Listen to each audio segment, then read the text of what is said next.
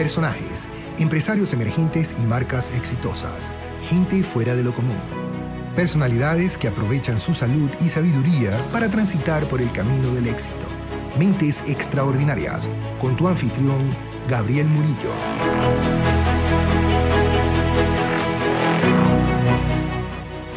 Hola, y en este episodio número 8 de Mente Extraordinaria compartimos con Paola Elizaga, donde estaremos conversando de su transición del mundo corporativo al mundo de emprendedores. Eh, nos comparte muchísimo más de su experiencia en el marketing digital, balance entre la maternidad y el emprendimiento y una cantidad de herramientas que utiliza ella en su carrera para mantener este balance, para poder ser muchísimo más productiva y súper, súper inspiradora. Así que aquí les dejo con el episodio 8. Gracias. Bueno, aquí estamos nuevamente. Hoy traemos un invitado especial. Eh, Paola, bienvenidos al programa. Muchas gracias, feliz de estar aquí. Así es, es una ciudadana del mundo, originalmente de México, ahorita en Panamá. Nosotros nos conocimos hace aproximadamente seis años ya, un poquito tal vez más, en una conferencia de estas, no recuerdo si fue Social Media Marketing World, pero unos más de aquellos contactos donde eh, a través de un evento, creando comunidad, creando relaciones estratégicas, pues nos logramos conectar y desde entonces la he seguido y he visto su ímpetu con las ganas de emprender. Hoy por hoy ella eh, está súper, súper metida en el tema de marketing digital, de redes sociales, me estaba comentando un poco y ya nos, nos contará un poco más. Pero cuéntanos ya, eh, ahorita que te mantiene emocionada estos días, en que está dedicado tu enfoque y tu, tu energía estas semanas. Bueno, pues estoy ahora eh, muy enfocada en el tema del podcast, que es negocios entre pañales. Eh, bueno, como tú sabes, todo el tema de conseguir las entrevistas, encontrar a las emprendedoras. Es un, es un podcast dedicado a, al emprendimiento y la maternidad. Entonces buscamos a, a, mamás que hayan desarrollado negocios para justamente inspirar a otras mujeres a, a tener trabajos eh, flexibles que puedan hacer desde casa en su propio horario. Entonces, bueno, ha sido maravilloso porque al, mismo tiempo, mientras estoy haciendo ese proyecto, yo me inspiro y me llegan nuevas ideas y estoy como, como realmente esponja todo el día aprendiendo de mujeres maravillosas. Así que bueno, ese ha sido mi, mi enfoque de los últimos eh, dos meses y a la par lanzando mis cursos en línea, que los tenía antes en una plataforma mucho más sencilla y ahora migré todo a Teachable para que sean automáticos los cursos, la gente los pueda tomar en el momento que quiera, se registren, etcétera. Y, y, bueno, todo esto me va a ayudar, todo este pre-work que está haciendo, porque llega mi segundo bebé en tres meses y medio. ¡Wow! Quería dejar todo eso listo. Qué éxito. Yo pienso que indudablemente vamos a enfocarnos también mucho en esas conversaciones de algunos de los mitos, otro de las cosas prácticas que eh, madres que, que, tal vez por eh, connotaciones sociales o como tú bien me comentabas, hay decisiones que muchas veces lo, toman como, bueno, o hago esto o hago esto como que si no se pudieran hacer las dos. Cuéntanos un poco más de tu perspectiva con respecto a ser mamá, emprender y esos temas. Bueno, yo estaba en el mundo corporativo, eh, trabajaba para P&G, llevando todas las marcas a nivel digital, este, específicamente P&G Brand, que fue lo que la campaña está de las Olimpiadas y de, eh, bueno, muy, muy, campañas muy lindas del Mundial. Eh, y cuando estaba en, en ese trabajo, me encantaba el trabajo per se, pero yo realmente no me veía ahí después de ser mamá. Eh, por el hecho de que veía a otras mamás casi que batallando para lograr salirse a las seis, siete de la noche, casi que solo a dormir a sus hijos, eh, pues moviendo mil y un juntas para poder ir a, a ver un día a sus hijos al colegio. Y realmente yo decía, bueno, pero ¿cuál es el propósito de trabajar? O sea, es, disfrutar también tu vida personal, que pues solo hay una, ¿no? Y por otro lado, veía que en el mundo digital las marcas muy grandes tienden a hacer cosas súper masivas. Y a mí siempre me ha fascinado enfocarme en el tema de nicho. Entonces, si yo podía encontrar una audiencia de 5.000 mujeres que estuvieran a punto de casarse y recién comprometidas en los últimos tres meses, eso para una marca gigante no era relevante. En cambio, eso para eh, un fotógrafo de bodas era súper relevante. Entonces empecé a encontrar que también todo lo que yo sabía en cuanto a planeación de medios y anuncios podía ser súper interesante para, para marcas pequeñas. Eh, pero realmente siempre tuve esa duda de, ¿será que yo puedo convertirme en emprendedora? Eh, ¿Será que tengo los skills que se necesitan? Sentía que no era de pronto tan organizada o no, no sabía todo lo que tenía que saber. Obviamente, pues me imagino que como todo emprendedor tenía muchas dudas, mucho miedo y, y lo que logró sacarme de ahí, o sea, lo que logró decirme, mira, sí se puede, eh, que se convirtió realmente en mi propósito fue cuando nació mi hija Martina, hace tres años, que, que bueno, en ese momento de, fue, esto tiene que funcionar, no sé cómo, pero tiene que funcionar. Y de hecho, cuando tú y yo nos conocimos, yo por mi parte, por este, mi lado, además de mi, de mi trabajo corporativo, yo tenía un blog y hablaba mucho ya de este, estrategias para emprendedores, y, pero todo era como con un pie adentro y un pie afuera. Y no fue hasta que dije, bueno, quememos los barcos y realmente esto tiene que funcionar, ya realmente tomó forma y, bueno, se convirtió en lo que soy. Entiendo, y sí, eso yo pienso que es importante aclarar la diferencia entre eh, que hoy por hoy, digamos, de alguna forma todos son creadores de contenido, más no eh, el hecho de tener un blog, tener un podcast, tener, eh, digamos, estos assets que son muy populares y que la gente tiende a asumir, o vemos un Johnny Dumas, o vemos un Pat Flynn, que son de alta inspiración. Inclusive te comenté que esta semana estoy en Puerto Rico con un mastermind con, con Pat Flynn, a los que no han escuchado Smart Pacific Income. Bueno, hace 12 años, 10, 12 años que, que Pat Flynn está creando contenido de alta calidad, pero más allá de eso, ellos se convirtieron en emprendedores digitales y crearon negocios alrededor de este contenido. Yo pienso que es importante destacar la diferencia entre simplemente ser un bloguero o ser un no tiene absolutamente ni más ni menos ser emprendedor o no, pero pienso que como tú bien dices, Paola, eh, y tal vez nos comentas cuándo fue que tú decidiste, ok, bueno, tengo años creando contenido y conectándome, yendo a eventos y aprendiendo y siendo mejor redactora, pero eso de alguna manera no tenía ninguna correlación con un negocio o no, o un negocio efectivo, productivo o eh, no sé qué opinión tendrás tú con respecto a, la diferencia entre contenido y negocio, ¿no? Claro, tienes un punto muy importante. Creo que la diferencia para mí eh, vino que al principio era algo que hacía como hobby y yo escribía para mis peers. Entonces yo empezaba a hablar sobre algún cambio en el algoritmo y, y, realmente quienes les interesaba leer eso era otra persona que tuviera mi mismo trabajo en otra empresa. Eh, y en el momento en el que digo, ok, esto se tiene que convertir en un negocio, eh, hubo mucho, o sea, me metí a, un curso con Marie Forleo, que creo que ese me ayudó bastante, a un mastermind con Amy Porterfield, y, y en, en esa búsqueda por realmente quién soy yo, porque obviamente cuando uno se quiere volver emprendedor, casi que este, te pones a ver cualquier idea de negocio online que se te ocurra. Y entendí que yo era muy buena eh, aprendiendo y enseñando. O sea, esas eran como mis dos grandes fortalezas. Y que si quería eh, iniciar un negocio online, ya tenía todos los skills que necesitaba, nada más tenía que cambiar mi enfoque, o sea, mi nicho al que le estaba hablando. Porque hoy mi contenido realmente no le ayudaba a las personas que estaban empezando, porque ya era algo muy avanzado empecé a hablar más realmente sobre mi historia, conectando. O sea, de hecho, hoy como más personas llegan a mí es a través de mi cuenta personal de Instagram, que uno diría, bueno, ahí es en donde no hablo de nada de contenido per se, sino hablo de mi vida diaria. Y cuando la gente ve mi vida diaria y que realmente puedo tener un negocio en el que comparto las tardes en el parque con mi hija y en donde yo soy quien la llevo al colegio y la recojo y cuando ven todo eso dicen, bueno, wow, ¿y qué es lo que hace? Y entonces ya se enteran de, de todo el resto de, de eh, pues mi negocio, que, que, realmente estoy ahí para servir a otras mujeres como yo. Entonces creo que lo más importante fue, por un lado, enfoque y por otro lado, encontrar realmente el nicho al que le iba a hablar, porque obviamente hay muchísimas personas que están ahí afuera haciendo eh, creando contenido digital, eh, ayudándote a tener eh, passive income, pero el, el, twist en mi caso vino ponerlo todo de una forma muy fácil de entender y para una audiencia que estaba buscando los mismos beneficios que yo.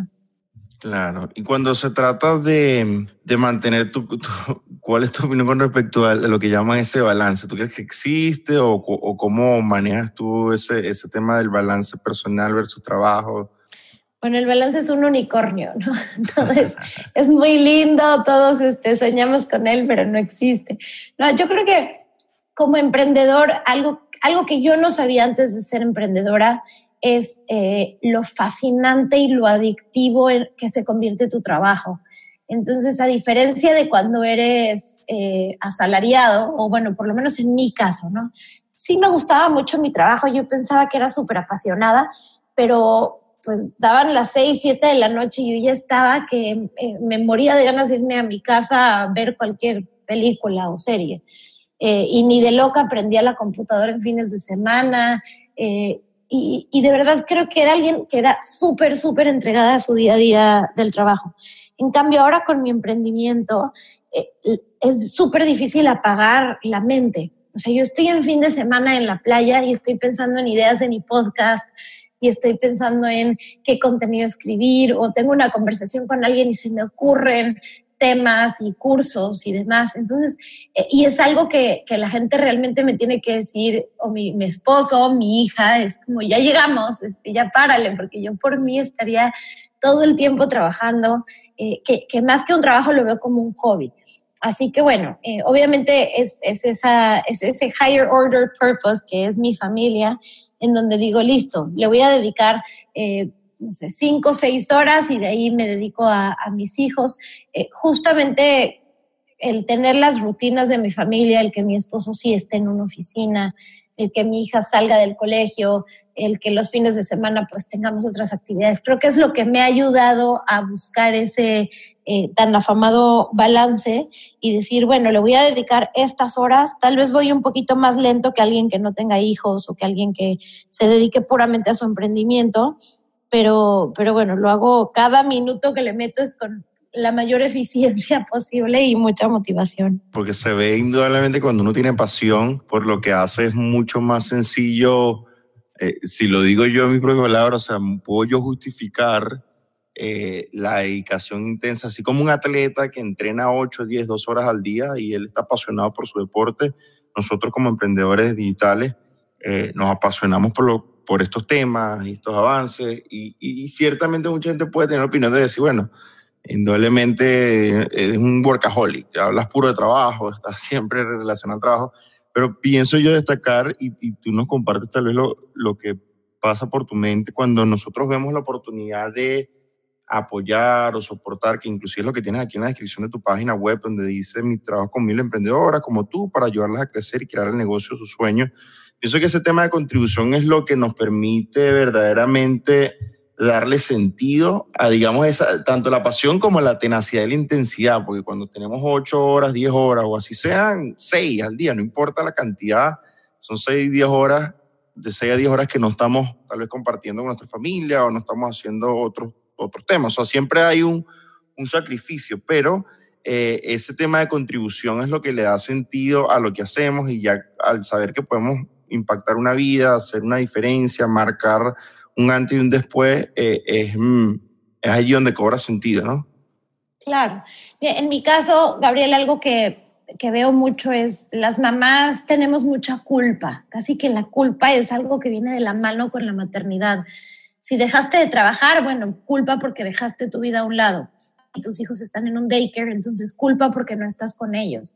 Entonces, cuando uno se pone a analizar cómo eran las mujeres hace 15 mil, 20 mil, 25 mil años y por qué no hablaban, por qué no hay este, ensayos de la culpa, tanto como las mujeres hoy en día tenemos, vemos que cuando estábamos en una sociedad en donde éramos eh, cazadores y recolectores, o sea, que éramos nómadas, que vivíamos en cuevas, realmente la mujer traía a veces hasta el 60, 70% de lo que las familias eh, consumían y estaban trabajando todo el tiempo, pero podían tener a sus hijos a un lado. Estaban trabajando eh, recolectando vegetales, hojas, huevos, ¿no? No sé, lo que, lo que tenían ahí alrededor, mientras que que tenían a los hijos ahí al lado. Y por otro lado, no trabajaban siete horas a la semana, sino que hacían días súper eficientes y otros días disfrutaban del ocio y de descansar. entonces, para mí analizar y entender todo esto fue súper importante en el, en el tema de que vi eh, este feminismo como no es, no es la mujer que solamente se dedica a una u otra cosa, sino que puede hacer las dos si tiene un trabajo que se lo permite, si tiene un trabajo que es compatible. Y eso que hablabas del propósito, cuando yo llega una mujer conmigo que me dice, es que hoy siento que no estoy dando mi 100 eh, con mi familia, que generalmente es lo que más afecta. Y, y, les presento estas opciones, estas ideas, estas formas de reestructurar su vida, se vuelve algo en donde sé que un, un podcast mío eh, tuvo un impacto de cambiarle la vida a una persona. Y entonces yo antes vendía detergente de ropa. Por mucho que me encantara mi trabajo, no le iba a cambiar la vida a nadie. Y hoy que digo, bueno, entrevisté a alguien y esa entrevista le hizo la diferencia a una mujer que con eso va a cambiar toda su estructura familiar, toda su forma de ver la vida. Eh, realmente siento que, que mi, presencia en esta vida tiene un para qué y, no hay nada más bonito que sentir eso, ¿no? Porque no es nada más el, hacer algo económico o el éxito, o el, eh, sino es realmente el tener un impacto en otros seres humanos y saber que, que ese día para el que te despertaste con una ilusión eh, valió la pena. Así es. Bueno, y conversando del de, emprendimiento y las madres, ¿hay algunos mitos que puedas tú ya identificar? De las madres emprendedoras? Eh, bueno, lo primero es, si te dicen que cuando eres mujer que no lo puedes tener todo, ¿no? O, trabajas o, tienes una familia. Entonces, para mí ese sería el primer mito a romper. Sí puedes tenerlo todo. Lo segundo es eh, que te dicen que cuando eres mamá casi que tu cerebro se apaga y que te vuelves, se te olvidan las cosas y demás. Pues no es eso, sino que cuando una es mujer pasas de hacer 1500 decisiones al día a 20.000 decisiones. Entonces nosotros vemos a gente como eh, Steve Jobs, Obama, que deciden vestirse igual todos los días para tener que tomar pocas decisiones. Una mamá no puede, una mamá tiene que decir, eh, ¿le doy la medicina o no se la doy? Eh, ¿Lo visto así o lo visto de frío? ¿Me llevo cinco o me llevo diez pañales? Y entonces te saturas tu cabeza de tantas decisiones que, que te hacen de pronto un poquito más olvidadiza, pero es, parte de la naturaleza. Entonces, lo que yo le ayudo a, a las mujeres es a a volverse a valorar, a saber que están haciendo muchísimo y que realmente eh, eso es muy valioso. Y también a ser más eficientes, porque a veces eh, dentro de esto que pensamos que se nos olvida y que tal vez por tener hijos ya no, no sabemos muchas cosas, algo que tienen las mujeres que es impresionante es que cuando te conviertes en mamá eres súper eficiente. Yo hoy logro, yo creo que 10 veces más cosas que lo que lograba cuando era soltera y sin hijos porque mi tiempo lo, perdía en cosas que no sabría 10 años después que no tendría mucho significado, pero en ese momento no, no tenía tanta, tanto valor mi tiempo porque no tenía tanta escasez. Eh, así que bueno, otro de los mitos es que como mamás no tienes tiempo, no puedes hacer nada al revés. Dos horas de tiempo mamá son, yo creo que ocho horas de tiempo pre-mamá. Así que, este, bueno, es, es, un poco romper esos mitos y, y, que la gente se sienta orgullosa de, la condición en la que están. Uno de los temas centrales que veo acá en tu página web, eh, para los que están oyendo, pablelicea.com slash blog, allí se dan cuenta que uno de los temas más recurrentes es el tema de la productividad y bueno, explica ciertamente que eh, tal vez uno de los obstáculos principales que se presenta si, una, si hay un mindset, volviendo también, que hemos conversado en, en otros episodios acá en el programa, si hay un mindset de que no hay tiempo, de que no se puede, indudablemente no se va a poder. Eso es que hay que tener un mindset correcto y, y, de allí puedes buscar las herramientas como las que Pablo está mencionando, eh, el tema de la productividad, la organización. Eh, me imagino que tendrás muchísimas herramientas tú para organizar tu día, tu calendario. ¿Tú utilizas algún project manager o tienes alguna algún par de herramientas concretas que pudieras compartir que, que, la gente, tal vez madres emprendedoras, pudieran utilizar. Sí, mira, ese es, ese es un punto muy importante. Yo creo que a medida de que te vas organizando, todo fluye mucho mejor. Lo primero que yo hago recomendándole a las emprendedoras es aprender a hacer batching. Si tú utilizas... Eh, en bloques de horas para enfocarte en, ciertas actividades sin estar cambiando de una cosa a otra, eso ya de entrada te va a reducir muchísimo tiempo de, de, de como de arrancar el motor. ¿no?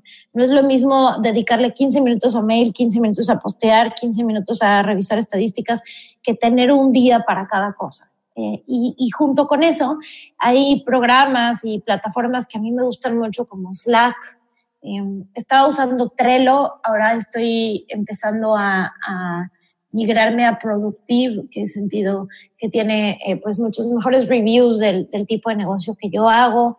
Eh, obviamente tener todo en la nube, porque eso hace mucho más eficiente que estar buscando el archivo, mandándolo, cambiándolo. Eh, el tema de eh, asistentes virtuales también es algo que a mí me ha hecho la diferencia. Eh, Upwork es una plataforma que yo visito muchísimo para, eh, pues, no estar yo haciendo todo el trabajo. Obviamente cuando uno está comenzando con un emprendimiento, sí eres el fotógrafo, el programador, el editor, el, eh, pero conforme vas avanzando, el delegar es algo que se convierte súper importante y que hay que aprender a hacerlo y decir qué es lo que realmente necesita que yo esté ahí y qué es lo que conviene más que yo delegue para, para poderle ofrecer más valor a mis clientes en las áreas en donde realmente lo están percibiendo. Entonces también eh, ese, ese ha sido otro de mis grandes aprendizajes en el último año.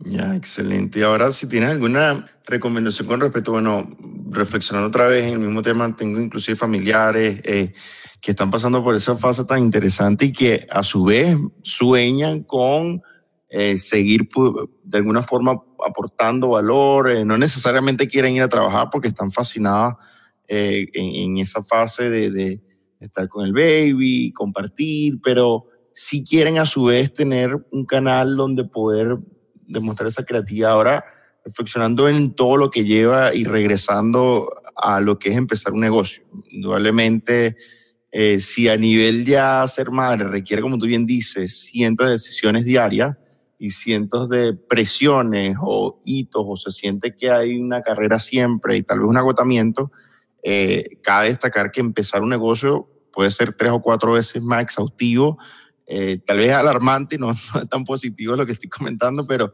es verdad eh, eh, que llevaría cinco veces más tiempo, cinco veces más energía que no tener un negocio. Entonces muchas veces tal vez una madre acude a, bueno, quiero empezar mi negocio, porque bueno, eso me va a dar más libertad y a su vez me puede proveer ciertos recursos que me va a permitir disfrutar y eh, mejorar mis habilidades o eh, conectarme con otra gente o cumplir mi propósito. X, Y, Z, la, el motivo, la razón que sea para empezar el negocio, pero sí requiere muchísimo más trabajo. Inclusive requiere dinero, como bien dice, para pagarle a otras personas que hagan. Bueno, si es el tema de la página web, si es el tema de la programación, si es el tema de marketing. Entonces, ¿tienes alguna recomendación concreta en cómo balancear y poder decir, mira, sí, esto requiere dinero, requiere tiempo, pero vale la pena por esto. Sí, mira, sobre todo creo que requiere mucha determinación y, y, autoconocimiento. Ese tema de encontrar realmente qué te apasiona es lo que va a hacer la diferencia. Si tú estás trabajando, si tú encuentras un nicho, una actividad, una manualidad, un proyecto que, que te genera muchísima pasión, las horas van a salir desde donde no creas. O sea, vas a eliminar tiempo de televisión, vas a eliminar tiempo de tranque. O sea, uno, uno se las ingenia, pero te vuelves mucho más eficiente. El tema es encontrar algo que realmente te apasione.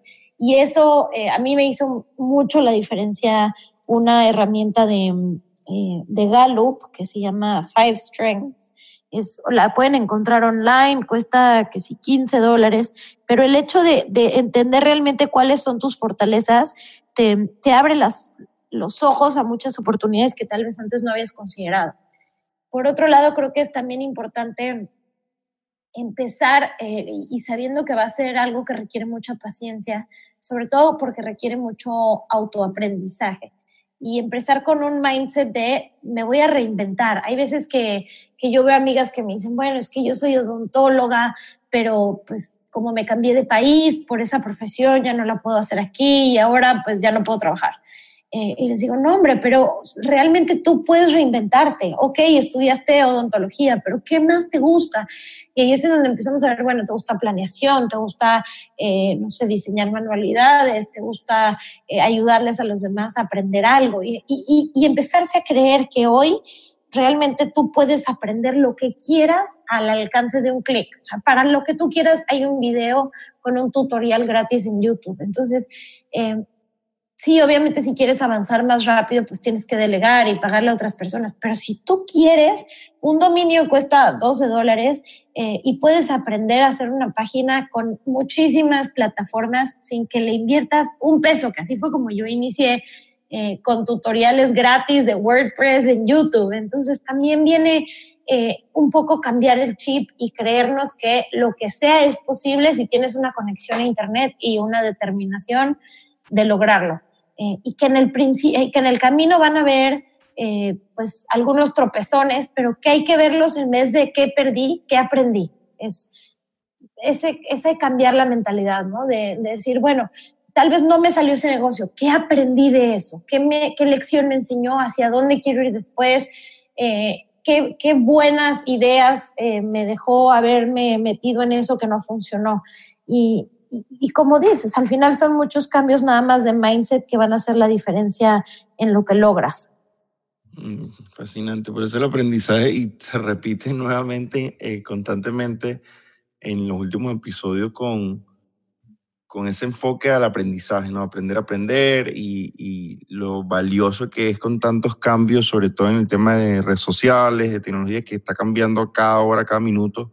Eh, Súper importante no dejar el aprendizaje para una institución o para un modelo que son también de mucha ayuda. Yo no desprestigio de ninguna manera la, formación tradicional. Hay madres inclusive que quieren eh, tal vez volver a sacar una maestría, sacar un doctorado, pero también se requiere una dedicación constante. Entonces, es importante saber que tal vez una mini maestría de, un par de fines de semana puede darte eh, resultados inmediatos en, en avanzar en, ya sea un negocio online o ya sea eh, ese hobby. Buenísimo, Paula. Y con respecto a tu negocio y a los cursos que estás ahorita preparando, eh, ¿cuál piensas que sea el camino para personas que están emprendiendo o madres específicamente, que es tu nicho? Eh, ¿Cuál es el primer paso antes de emprender que una madre debería contemplar?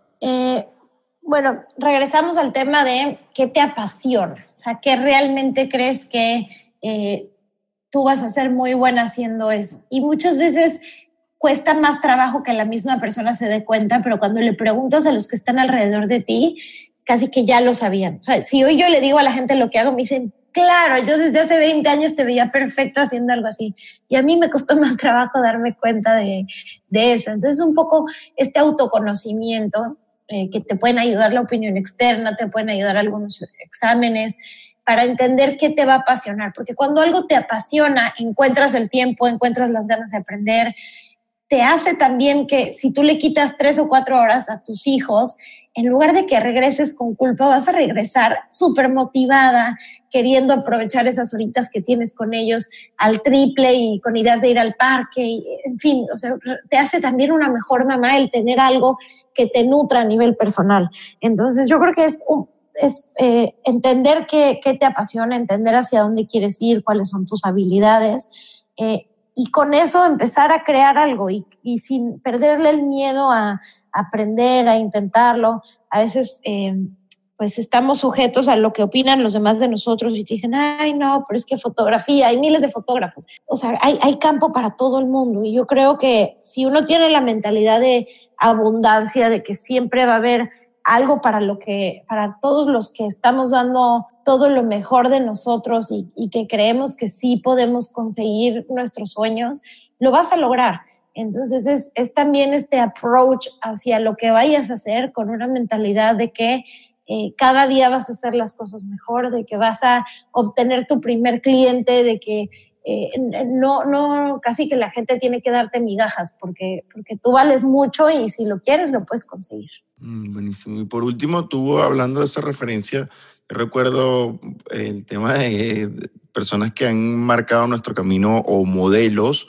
Eh, hoy por hoy tú estás convirtiendo en el mercado de habla hispana en una referencia de lo que es posible crear y, un testimonio, pero de alguna otra forma nosotros también nos, nos impactaron y nos apoyaron otros emprendedores. En tu caso creo que Chris Brogan fue una persona de bastante influencia en tu carrera y, y tienes alguna referencia de, de estas personas que, que, sembraron también en tu camino, ¿no? Sí, Chris fue eh, uno de los primeros blogs que yo empecé a, a leer. Me acuerdo que o sea, hace de pronto nueve, diez años que yo no sabía de la existencia del email marketing. Y me acuerdo que todas las mañanas me llegaba a las seis de la mañana un email de él era todos los domingos, y, y, te contaba qué es lo que estaba tomando y te contaba como su reflexión de la semana y decía, wow, él sí que se despierta a la misma hora todos los días y es como súper juicioso en enviar el correo a la misma hora. Tiempo después ya supe que existían este, programadores de emails y que eso era posible y que eso tenía una estrategia detrás, pero fue como de las cositas que me empezaron a abrir la cabeza y, y bueno, además aprendí muchísimo de él, de, de, cómo el tema de mi primera página la hice gracias a recomendaciones de él. Y ahí me fui metiendo en el mundo de, eh, obviamente Pat Flynn, su podcast, creo que fui de las que escuchó el episodio 1 cuando salió el episodio 1. Eh, es alguien que admiro muchísimo. Reciente lo vi, recientemente lo vi en Social Media Marketing World eh, con un keynote que estaba cerrando el evento. Y bueno, es, es así, él habla mucho de los superfans, me considero su superfan. Eh, así que bueno, estoy con toda la envidia de que lo vas a ir a conocer. y, ah. y, también Tim Ferris, porque Tim Ferris eh, fue el que me acompañó, digamos, en los primeros meses de, de que había nacido mi hija y yo me la pasaba escuchando podcasts, porque como mamá nueva que te la vives en un sillón, este, amamantando todo el día, los podcasts fueron mi salvación.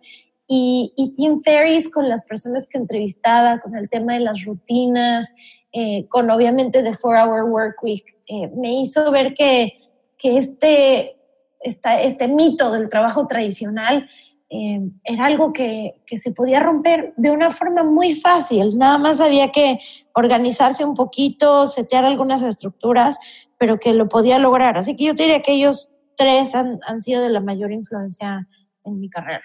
Fascinante. Y para cerrar, ¿algo más que te gustaría compartir o algún consejo concreto uh, para emprendedores que, que quieren aventurarse en este tema de las redes sociales?